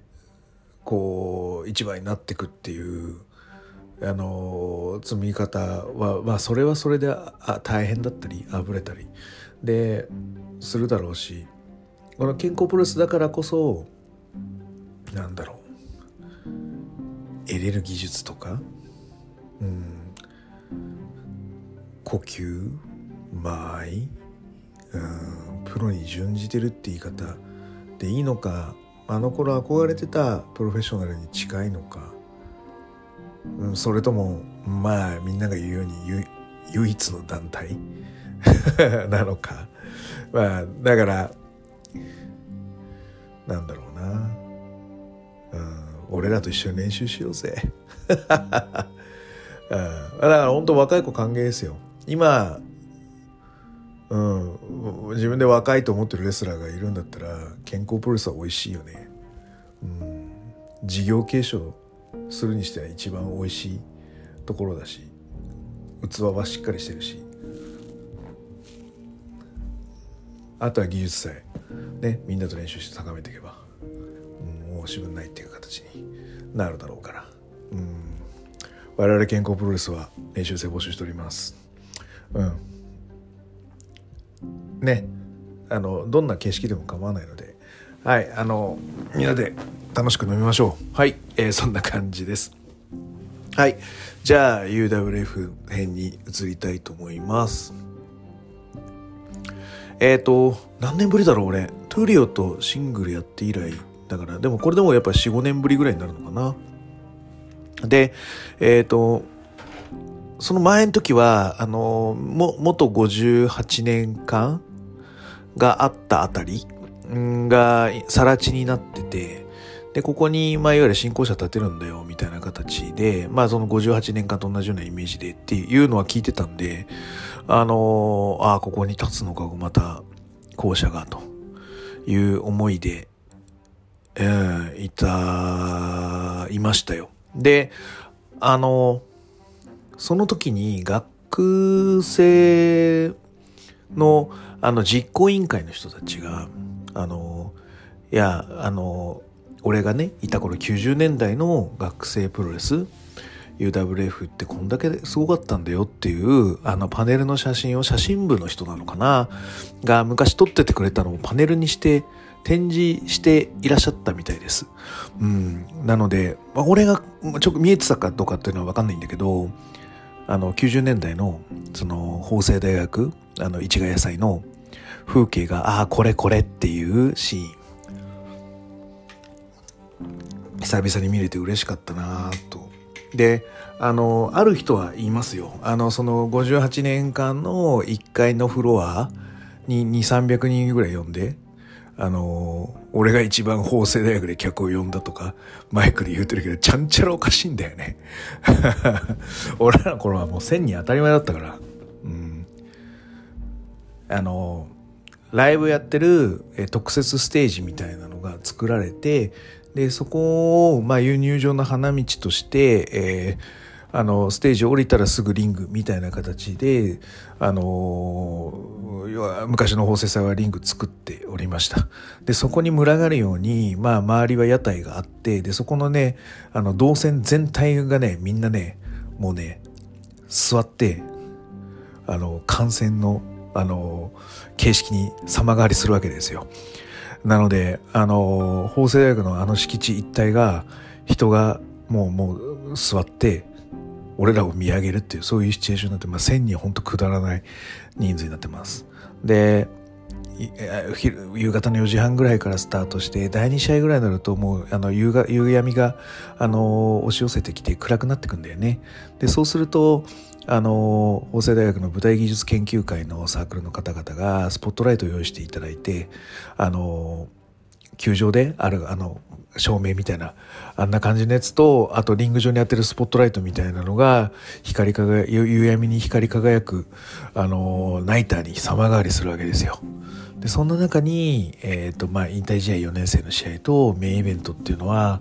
あの、特殊効果が、うん、鳴り響いて、あのこれも舞台技術研究会さんのご好意によって花火の仕掛けが用意されるわけですよ。もう今となってはもうなんつうこれ固まった形になっちゃったんで夏季元気になっちゃったんですけど昔はあの花火とか全然 OK だったんであの3年生の時のメインイベントはナイアガラでナイアガラの花火に入場してし4年生の引退試合の時はあのショーン・マイケルズよろしくのパイロで入場してきたので僕としてはもうそれが結構なんつうか思い出としてはすごくいい思い出になってますね。あ1000人以上の会場でパイロットのやがらかまして入場してくる。かっこいいよね。で、えっ、ー、と、今回の、あのー、法制薬祭のところもちょっと行ったら、あのー俺のことを知っているという実行委員会、あの、先生なのかな？なんか、職員さんなのかがいらっしゃいましたよっていう話で、あの、聞いて、あ、そうなんだ、みたいな感じで、いや、なんか、俺も年季がやっぱり立ってるな、と いう形でですね、あのー、嬉しかった記憶がございますよ。はい。で、えっ、ー、と、去年とね、大体同じようなところで、ああの、陣取られてた、あの、試合となっております。で、そこがちょうどね、あの、すごく、あの、俺らが90年代の時にやってたリングの場所とものすごく近いとこ。で、そこのもっとこう、あっちの図書館側の方に、まあ、いわゆるステージが建てられてて、うん。で、そこから、まあ、入場してくるみたいな、そんな感じだったんですね。だから、うん、何十年ぶりかにうん、帰ってきた。だから去年俺は、あの、見学で見たんだけど、あ、何十年ぶりかに元の場所に戻ってきてるな。出たいなと思ってたら呼んでくれたんで、非常に嬉しいなと思います。はい。で、えっ、ー、と、まず第一試合、えー、アイブスキー、バーサスマスクド法政。アイブスキー勝ったね。あの、すげえ緊張してたよね。あの、はい、ゆうちゃん。あの、青い髪はなんか、目指してるところとか人がいるのかな？あの、すごい気になったんだけど、その特に聞かなかったけどね。うん。だからプロレスの話ってどこまでしていいのかがまだわかんなくてさ、あの何が好きなのかもわかんないしさ。あの、すげえ、そういう意味で、まだ全然こう、距離感がある あの、新人さんと私の OB 何十年目の人間の関係なんですけど、はい。うん。まあ、俺もなんか、なんか変わってるから、あの趣味は プロ、プロ、プロレスのね、あの、話し合うかどうかちょっとわかんないからね、こっちもそろそろなんですけど。はい。で、あの、すげえ頑張ってんだよな。なんかあの、入場前もさ、スラムの練習とかずっとシャドウでしてさ、あの、こう、緊張してんだろうなとか思いながら、頑張れーと思いながら、はい、あの、見てましたよと。はい、マスクの縫製も、あの、頑張ってましたね。はい、こういうね、裏仕事しっかり頑張るやつってのは報われますから、ちゃんとみんな見てるんでね、はい、よかったと思います。はい、第2試合、6人タック。え？えっ、ー、と、よく立つ？えーえー、すごい、おティンティン？ファンザイ？はい。あの、若手組対、ティンダ、ティンダもでも同じ代だなと、シュンスカルファッカーと、えー、フランシスコ・バギナの6人タッグです。はい。あの、結論から言うと、俺、遠目で見てたんだけど、意外にいいリズムで、あ、よかったなと思ってます。はい。で、あの、よく、よく立つ、よく、よく立つ？よく立つは、なんかあれだよね。なんか、ジャンプ系のキャラだよね。ジャンプ主人公系のキャラしてるんで、あの、実況もね、良かったんだよね。だから、あの、今後結構使えるんじゃない？って思いながら見てましたよ。はい。あと、ファンザイも、レフリーすごい3枚になっててよかったなと思います。ああれだから下っ端だからあれやってたけど、もっとね、偉そうにしていい。俺がなんかレフリーの時は俺が一番偉いんだぞっていう感じで演じてもらった方がもっとレフリーは良くなると思います。で、彼のレフリーのいいところは、あの、キビキビしてるってとこ。うん、ちゃんと躍動感のある動きが、あの、レフリーのその所作の中でできてるっていうのがやっぱ才能あるなと思うので、あの、こういうとこもどんどん伸ばしていった方がいいと思います。はい。え、えすごい、えすごい。呼び方がまだわからないっていう定まってない。ずっとね、聞き耳立てて聞いてたんだけど、控え室とか。何ちゃんと呼んでなかったな。はい、こんな感じです。で、Tinder は久々の登場なんだよな、なんか。あの、耳、あの、湧いてたよね。なんか、もう、なんかレ、ラグビーというレレスリングみたいな感じの、あの、あれでしたし、あの、格好ももうなんかもうごついよね。はい。いい、いいや、すごい体してましたね。はい。よかったと思います。はい。シュンスカルファッカーママスクマンになって結構俺はいいかなと思ってます。テーマは良かったね。あの、FMW というか、ハヤブサのテーマ。いいよ。俺はあれ大好きだよ。はい。あの、フランシスコ・バイギナーは、あの、いい、なんかまとめ役みたいな感じで頑張ってたよね。いい締め方してると思いました。あの、町田の1日目ちょっとね、動画上がってるのかな？上がったのかな？ちょっと、ゴーカントの試合ちょっと見てみたいなと思いました。はい。で、続いてがですね、まあ私の試合になります。うん。で、えー、っとですね、あ、その、第2が、すごく良かったんですよ。で、リズムもね、ポンポンポンと矢継ぎ早に出てて、あの入れ替わり立ち替わりしていくっていう感じのやつだったので、あの俺としてはもうちょっとこう、第3、いわゆる第5の第3、次の試合、俺の試合、ま、ほんと真ん中の試合なんで、転調してもいいかなとかって思ったんですよ。で、後ろ、だからセセミはタイトル。で、えっ、ー、と、メインは引退試合っていう感じになってるので、まあ、ありかなとか思ってたんですけど、第2がね、すごいいい波をこう呼び寄せてたんで、この波に乗っかった方が工業としてはありかなと思ったんで、あのちょっとね、気持ち、リズム上げると、上げようって思いました。もうちょっとだから、あの、ゆっくり一本っていう、あの、バスケで言うと、あの、いう感じで、一旦リズム切って、ゆったり進めてもよかったんだけど、いや、これ行った方がいいなっていうのが正直思ったんで、このまま行くぜおお前らの第二のリズムにそのまま乗っかるぜって思いながら入場しました。うん。で、えっ、と、入場のちょっと話をしましょう。えっ、と、まあ、なんつうのかな。この試合はちょっと変えるつもりだったんだけど、TDR、ケンプロ、法政、UWF とですね、まあ、全部ちょっと入場を変えました。はい、結論から言うと。で、えっ、と、TDR は、あのい、いつもやってる入場。で、健康プロレスの時は、セミで待ってた時に、まあ、いわゆる暑かったじゃないですか。あの、あの時、今はもう、もう冬みたいに寒いですけど、10月、11月4日って暑かったんですよ。だから、俺いつものやつだとスタジャン着て、で、待機してるとやっぱ汗かくんだよね。あっていうのがあったんで、まあギリギリまでスタジャン着るのやめようっつってて、で、あの、お面か、鬼の面かぶって、で、タオル巻いて入場するわけですけど、タオルだけ首にかけてたんですよ。そしたらさ、なんか意外に様になっててさ、これ、いやだから、その、俺ギミックつとかやって鬼面つけてたりとか、ちょっとスタジャン目にして、なんかこう、加工したりしてるけど、パーツを剥がして、素の状態で、で、しかもこんボッキーとはもう、もうやり合うぜ、レスリングでって決めてたんで、気分的にはこっちの方がありかなと。こう、ギミックそいだ、芯だけの、まあ、いわゆる、俺もストロングスタイルなのかなと勘違いしまして、俺馬場さん好きだけど、この状態で、お、面とジャンパー脱いだら、俺ストロングスタイルでいけんじゃないかなとかって、自分の中でちょっと勘違いして。で、あの、面はつけなかったんですよ、ケンプロの時は。で、あの、ダニエル・ガルシアがこんな感じで入場するじゃないですか。まあ、そんな感じで入っていけば、まあまあ様になるだろうと思ったら、まあ割と様になってましたね。よかったね、という話です。で、えっ、と、縫製の方は、えっ、と、やっぱりね、あの、縫製タオル。あの、も前、前買ってたんだよ。俺、実は。で、やっぱり、こう、こういう時はやっぱり、なんつうの、地元 OB とか、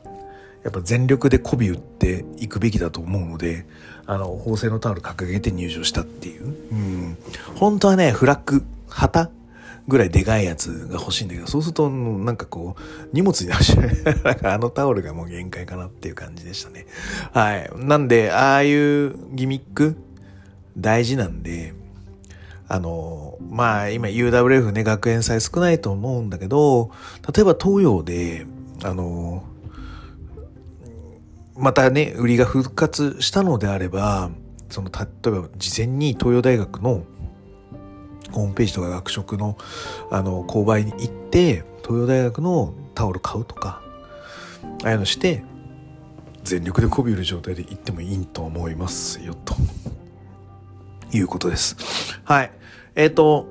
まあ、そういうので、まあ、準備は万端っていう形で私入りに行きましたし、うん。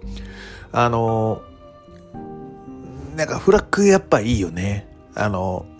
占領したらこう旗立てるみたいなやつあるじゃない。あの韓国のアホが WBC でやってたけど。でもでもそういうことなんですよ。旗っていうのは戦争の時にあの勝ったらそこにこう陣地陣地をここを取ったぞというのを示すために旗を立てて我々が勝利したっていうのを示すためのものなんであのやっぱああいうねこう戦いの上で旗を持つっていうのは非常にセンスのいい行為なんだなと思っております。はい。で、えっ、と、テーマ曲もやっぱ、法制王我が暴行っていうのを入れさせていただきまして、あの、今の法制の子たち現役の子知ってんのかなあの歌。法制王我が暴行ってからの、あの、いつものテーマで入場させていただきましたということです。はい。えっ、と、試合に関しては、まあ、チンカワが、えっ、と、まあ、リクエストしてくれたということで、非常にありがたいなという感じですね。うん。まあ、春に、まあ一回やってますし、うん。で、春やった時ってさ、なんつうの、ど、どうしたらいいのかわからないって言われたんでね、なんか、あの、あれ、あれは誰に言われたの？豪華に言われたのかな？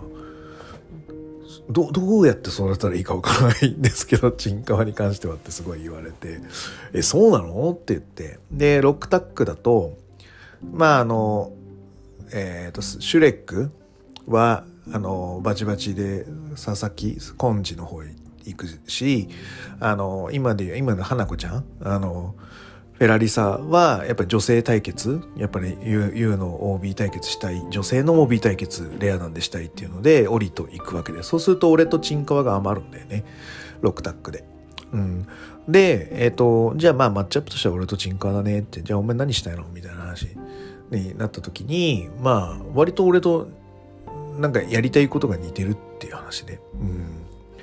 なので、まあ、じゃあこういう文献があるでっていうのをまあ開示し合ってじゃあお前のやりたいやつやってこいやと俺はそれを受けるぜというところであの川崎の、うん、3月の試合ができたわけですよ。うん、でなんかあれでなんか進むべき道は見えたんでしょ？あその後なんか別に迷ってるみたいなことなかったしな。うん、なんか掴んでくれたなら嬉しいなと思ってました。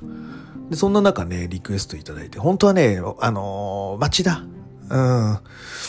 町田でオファーだったんだけど、その日は、その土曜日は、その、あれだったんでね、あの、娘の運動会だったんだよ。で、雨だと日曜日にずれちゃうので、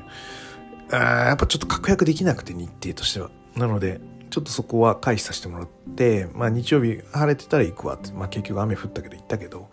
あの、その代わり法政を用意してくれたと。で、法政に関してはまあ俺、あまあいわゆる地元だし、うん、逆にありがたいなっていうシチュエーションで臨ませていただきましてその代わり、あの、1週間で3試合っていうね、あの、激烈なワークが、あの、にワークになってしまったんですけどね。はい。というところで、あの、前回の、あの、川崎を見たら、ああ、ヨーロッピアンヘッドロックやってんな、みたいな感じでね。っていうのがあったので、ちょっと、あの、応用版という形で私させていただきましたよという話です。で、ヨーロピアンサイドヘッドロックって割と切り返す人いないんだよね。やられたらやられっぱなし。切り返し方がわからないんだと思うんだ。だけど、俺はそういう文献をよく見ているし、ザック好きだし、ヨーロピアンサイドヘッドロックからこういう風に取ってくんだよっていうのは何個も切り返し技あります。まあ、いわゆる、あの、一般的にはこのバチンってこう、叩いてやっていくやつでね。で、それをこう、透かして、もう一回ヨーロピアンサイドヘッドロック行った、おーってね、あの、ドリー・ホフマンだ、みたいな感じになるんだけど、ドリー・ホフマンでは、あの、あの、それが有名なんだけど、注目されないもう一個のドリー、ホフマンの方の、ヨーロピアンサイドヘッドロックの返し方っていうのがあります。それはね、エルボーを顔にぶち当てていくってこと。うん、これあの割と知らない人多いのであのぜひやってみたらあれ簡単なんでねどっちかというと、うん、でザックはブリッジして逃げるとか、うん、で前回の川崎では俺はマイク・コーケンブッシュのあの切り返しをやったわけだよ。両腕をあの挟んで抜いたとか。あのいう形をやってたんでじゃあ俺ちょっと応用編で今回は違うやつ行くでっていうところであのネグロ・ナバーロさんのうん、切り返しをやらせていただきました。あの、サイドヘッドロック取ってるやつの顎掴んで、顎をひひんむいて、あの、裏返しさせるっていうね。あの、若干裏技に近い、うん、顎を決めてひっくり返すっていうね。あの、ネグロナバーロさんの、うん、ヨーロピアンサイドヘッドロックの返し方をさせていただきました。あとはね、ロビンソンはフルネルソンで返したりとかもしてます。なので、まだまだあるのよ。あの、皆さん文献掘ってないだけで、あの、こういうね、ま、古典的なものっていうのはまだまだあるんで、あの、やっぱね、なんか後世に残していきたいね。うん。ヨーロピアンサイドヘッドのこの切り返しみたいなので、何個か動画作ってもいいかな。うん。と思いましたね。はい。で、えっ、ー、と、まあ、まあなんか、ね、攻めそれでも攻められちゃったんで場外逃げるんですけど、あの、ロックとか WWE の時にそうやってこうロープ振られたらジョーカー行っちゃうみたいなネタ振りあるんだけどあの、うん、俺もちょっと使ってみたんだけどお互いちょっといつもよりやりづらかったね。あの紫リングだだとやっぱサードと地面のスペースがちょっと狭いのかな。わらびは割とスムーズにできたと思う。だし昔の U のリングもサードとあのエプロンのうん間隔は人一人分さっと入れるぐらいあるはずなんでまあいけたと思うんだよね。で紫リンゴはちょっと狭いんだよね。半半身でちょっと行かないといけない。あかエプロンが長いのか。エプロンが長いからちょっとこう横にずれなきゃいけないのかっていう感じで。うんあのあまあまあ体さばきさえなんとかすればいいだけなんだけどまあやっぱリングごとに違うんだなって思った次第ですはいうんでえっ、とブランチャーしてきたから 思わず膝で迎撃しましたよあの武藤中村のあの中村のブランチャーにシャイニングウィザードかますってあれですね。はい。あんな感じでした。はい。で、やっぱり、あ私、あの、一日の長が、いわゆるこのアマチュアプロレスの中であるとするならば、この売り工業とか、野外工業をめっちゃ得意ってやつ。はい。俺あの町田、町、まあもう今では廃れちゃったけど、町田何年か前の、その、場外乱闘的なもののテンプレ的なのは、俺が最初に作ったからな。うん。とか、売り工業でこういうふうにすればいいとかっていうのは、俺後輩に教えてたつもりなんだけど、まあそんなに売り工業は毎年あるわけではないし、あの、うん、ちゃんと伝承されなかったっていうのがあるんで、もう一度ね、俺がやっぱり映像で示さないといけないのかなと 思いましたので、あの、本当はね、もうだから、外出ちゃいけないんですよ。あの、実行委員会に言われてたから。だからもうしょうがないんだけど、でも、そうや、こうやって使うんだよっていうところはちょっとお見せしたかったので、あの、焼き鳥屋とちゃんこ屋に殴り込みに行くっていう。これはどうしてもやりたいと思ってて、はい。はい、やらせていただきましたよと。あるものは使いましょう。うん。で、えっとね、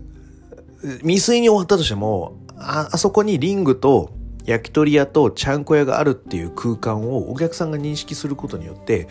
まあ、いわゆる中と外っていう、あの、意識になるんですよ。で、この工業は中なんだなと思った瞬間に、集中力が増すはずなんですよ。うん。だからこれはね、あの、覚えておいてほしいなと。一回外見せて、外と中っていう使い方をすると中に集中するから、お客さん。目線をね。うん。これはね、重要です。はい。うん。で、あの、使うものに関しては、あの、これ、すごい注意なんだけど、事前交渉してねって話。あの、勝手に使う人って二流だからね。あるものを。あの、俺、俺はレスラーだからあるもの使うんだよってなっても、あの、無許可で使って壊して、あの、次売り子業呼ばれないんだって最低だからね。二流もいいとこだからね。やっぱ一流はちゃんと事前交渉して、その人たちも潤うように仕向けるっていうのが、やっぱり一番なんで、あの、屋台にいる人たちだったら、まあ先に先払いで払って、もしかしたらちょっと試合で使うかもしれませんと。で、あの、余った分は、あの、残りみんなでまた買いに来ますんで、買いに来るっていうか、まあ、そうあの、1000円ぐらい渡しといて、あの、あ、あもし、もし余ったら、あの、残ったもんちょっと食べ、食べに来させていただきますって言って、ちょっとそこら辺ご迷惑かけると思いますけどって事前交渉して、了解取った上で、場外戦すんで。もうそれがね、やっぱりね、一流の仕事ですよ。相手もグッドにする。出店もグッドにするっていうのが、はい、あのー一番いい一流の交渉だと思います。はい。で、あの、焼き鳥屋とちゃんこって結構言う、なんか並んでたからさ、もういわゆるさ、壁沢ってことでしょ？あの、あの、なのでやっぱどうしてもいじっっていきたいなと思ったんで、まあいけな、結果いけなかったけどよかったと思います。うん。で、えっ、と、まあ、試合内容としては、その、ゴーノさんの尺っていうのはしっかり、まあ、意識した上で、あの、ケンブロでも30分以上やってるから、あの、そんなにやる必要はないんだけど、はい。うん、12分ぐらいで入退場して15分ちょっと。まあまあ、あの、尺としてはバッチリかなという感じですね。で、やっぱりね、思ったより、その、やっぱ第二のリズムが良かったから、うん、あと、早かって、まあ、尺的には、うん、ちょうど良かったっていうのがいいんじゃないかなと思いました。うん。ね。良かったと思います。ちゃんとこう、なんか工業つなげたかなという、あの、印象があります。デスバレーはできたんだけど足が痛くてカバーできませんでしたってやつですね。あで、あの、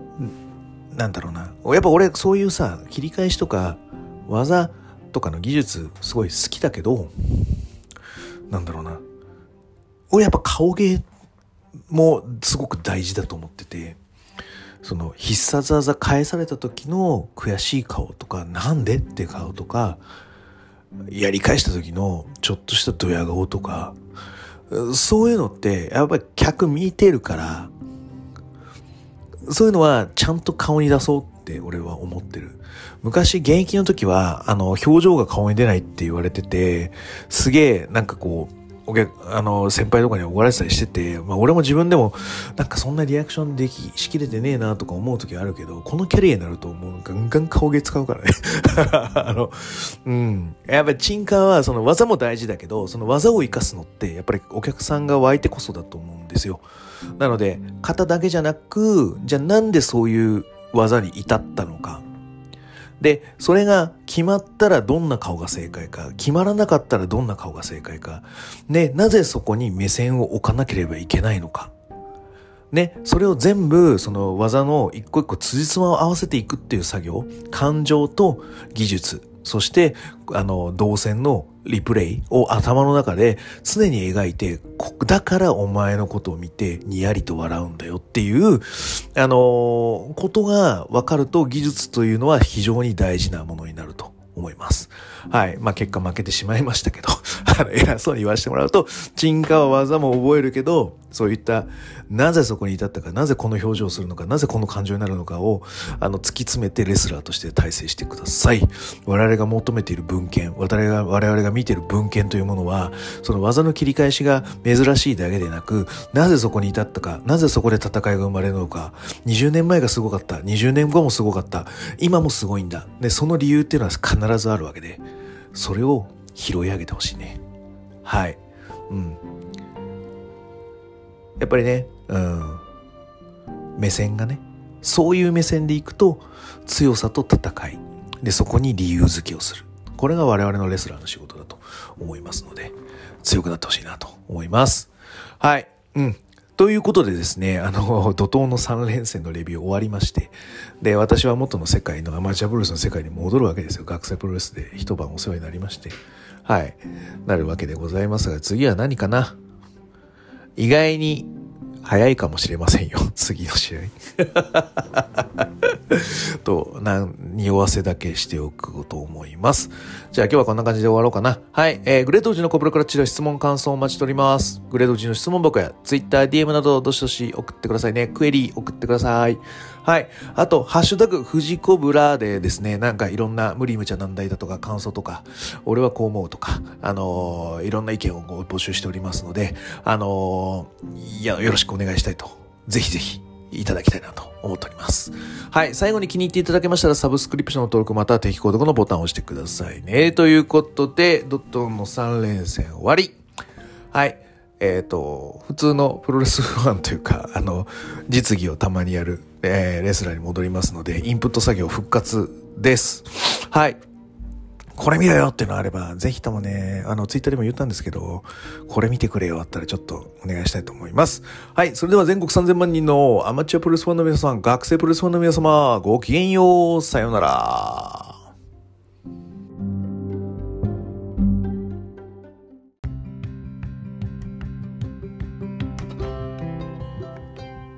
早口言葉です。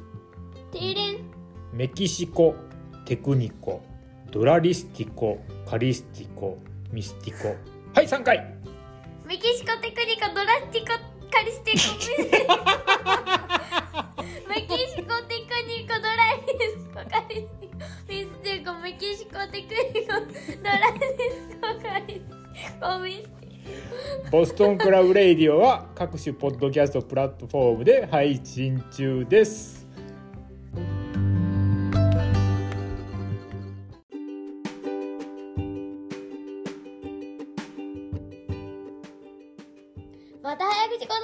はいどうぞ。